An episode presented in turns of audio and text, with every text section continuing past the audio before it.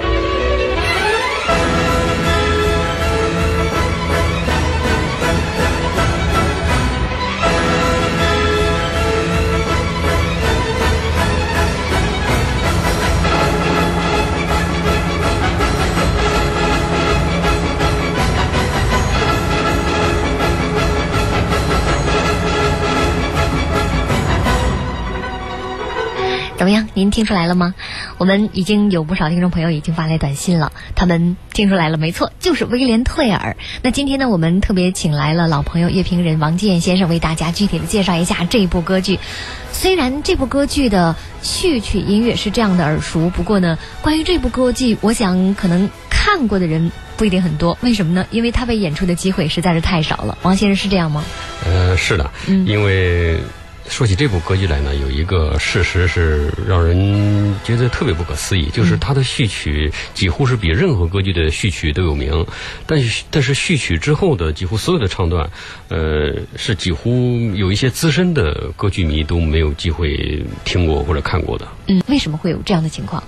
我觉得这跟这个歌剧太长是有关系的，嗯，因为它有四幕，哦，呃，要四个小时，嗯，如果在歌剧院里演，加上幕间休息的话，那这个时间可能会更长。就得更长，嗯，呃，它比瓦格纳指环当中的任何一个一部都不在以下，嗯所以这是特别费时间的。那据说呢，有不少呃乐团呢把它呃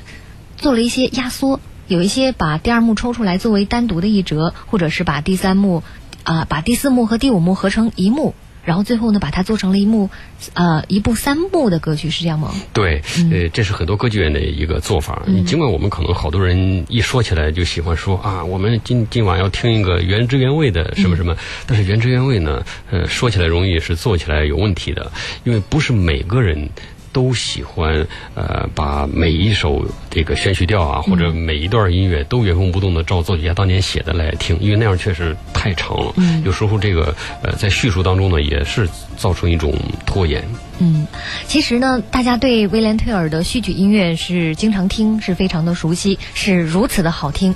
这部歌剧当中其他的音乐也是非常好听的。对，所以我觉得这个威廉特尔的这种命运呢，也确实、呃可惜了，就是冤枉了这么一部嗯，其实是特别精彩的歌剧。其中呢，有一些合唱段落和乐队段落，呃，属于罗西尼写的最好的音乐，一点都不比呃塞维利亚里巴市场。我们耳边听到的就是第一幕当中幕起时候的一首合唱曲。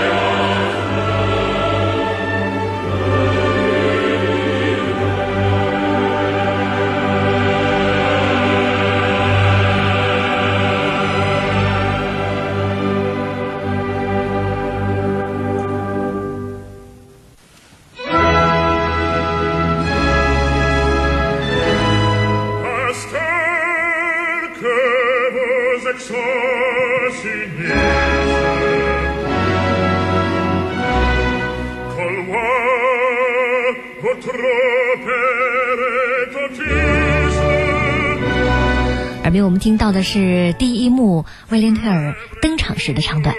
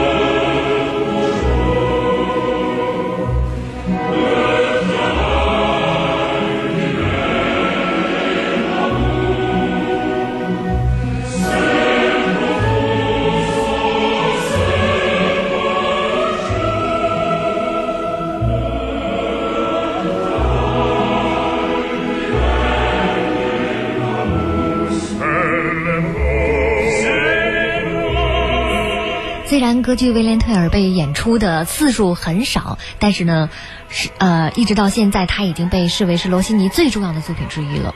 在刚刚上演的时候是在一八二九年，在巴黎问世不久之后呢，在很短的时间里就上演了有六十五场之多，这也是罗西尼在法国岁月当中最辉煌的那一段时间了。是因为威廉特尔呢，确实是罗西尼在歌剧创作上面达到炉火纯青的技法啊，这种时候创作的他的最后一部歌剧作品，所以从声乐的写法上到乐队到合唱都是特别成熟了。所以在那个时代呢，呃，听众和歌剧界的同行对他的这部杰作是立即认可了的。嗯，的确，他在这一部歌剧当中呢，给。歌剧给合唱队、给乐队都写了很多杰出的作品。对，所以这一点呢，我觉得如果我们有机会听威廉特尔的全剧，或者说是精缩版的话，你会发现，呃，在乐队的写法上，包括在加强合唱的力量这方面，呃，跟我们所熟悉的塞维利亚的理发师相比，是有了很大的呃突破和推进的。嗯，那接下来呢，我们听到的是他为其中写的一段非常优美的音乐，是六人舞。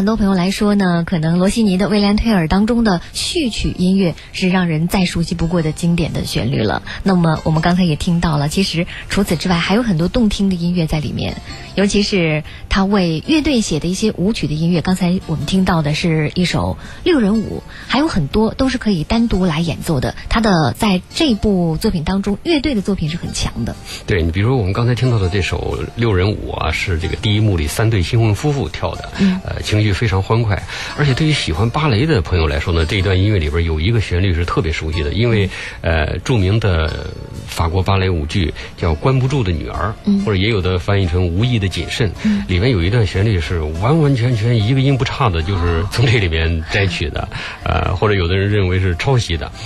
那么，比这段音乐更有名的乐队音乐，在威廉·退尔当中，啊，就是在第三幕里，那有一串合唱，山民的合唱和这个舞曲交替，那其中最有名的就是那段士兵之舞。嗯，那接下来我们就感受一下这首士兵之舞的音乐魅力。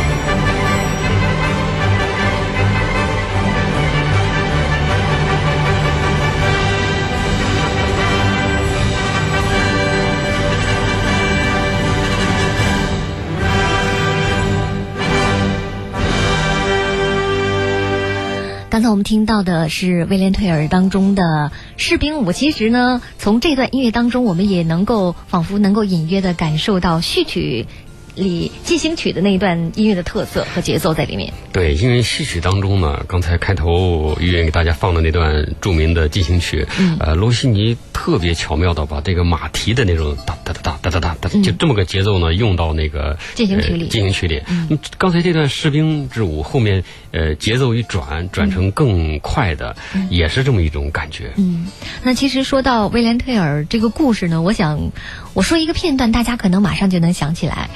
一位残暴的总督呢，把自己的帽子放在竹竿上，让行人给他的帽子鞠躬。一位农民射手呢，拒绝行礼，被总督要求射中远处的一个红苹果，而这个苹果呢，则放在神箭手儿子的头顶上。这位神箭手就是威廉·退尔。